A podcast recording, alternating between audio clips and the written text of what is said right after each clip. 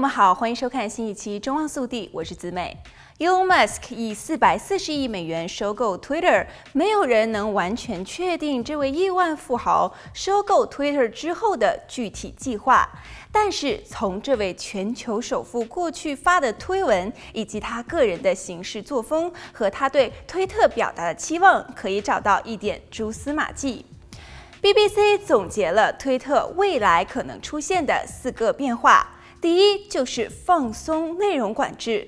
马斯克长期以来一致批评 Twitter 的内容管理政策，许多人猜测他收购 Twitter 后会将 Twitter 的内容管理规则做出修改，允许恢复一些被暂停的账号。在收购案获得推特董事会同意的时候，马斯克表示，言论自由是民主制度正常运作的基石，而推特是一个数字化的言论广场对人类未来至关重要的事物可以在这里辩论。第二点就是不要广告。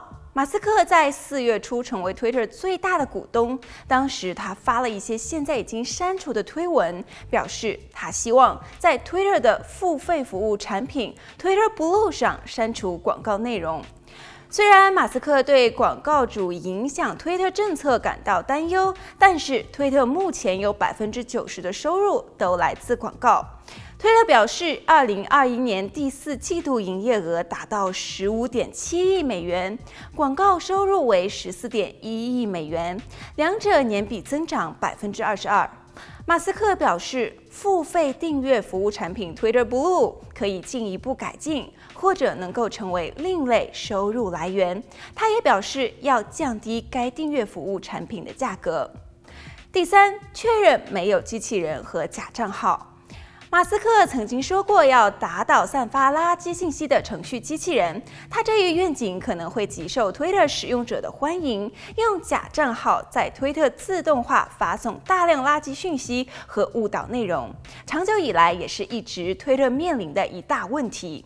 第四，发表后的编辑功能。在出价收购推特之前，马斯克在推特上发文询问他的关注者是否希望看到推文编辑按钮。后来，推特证实已经在研究推出这样的功能，让使用者在发表推文之后能够修改推文内容。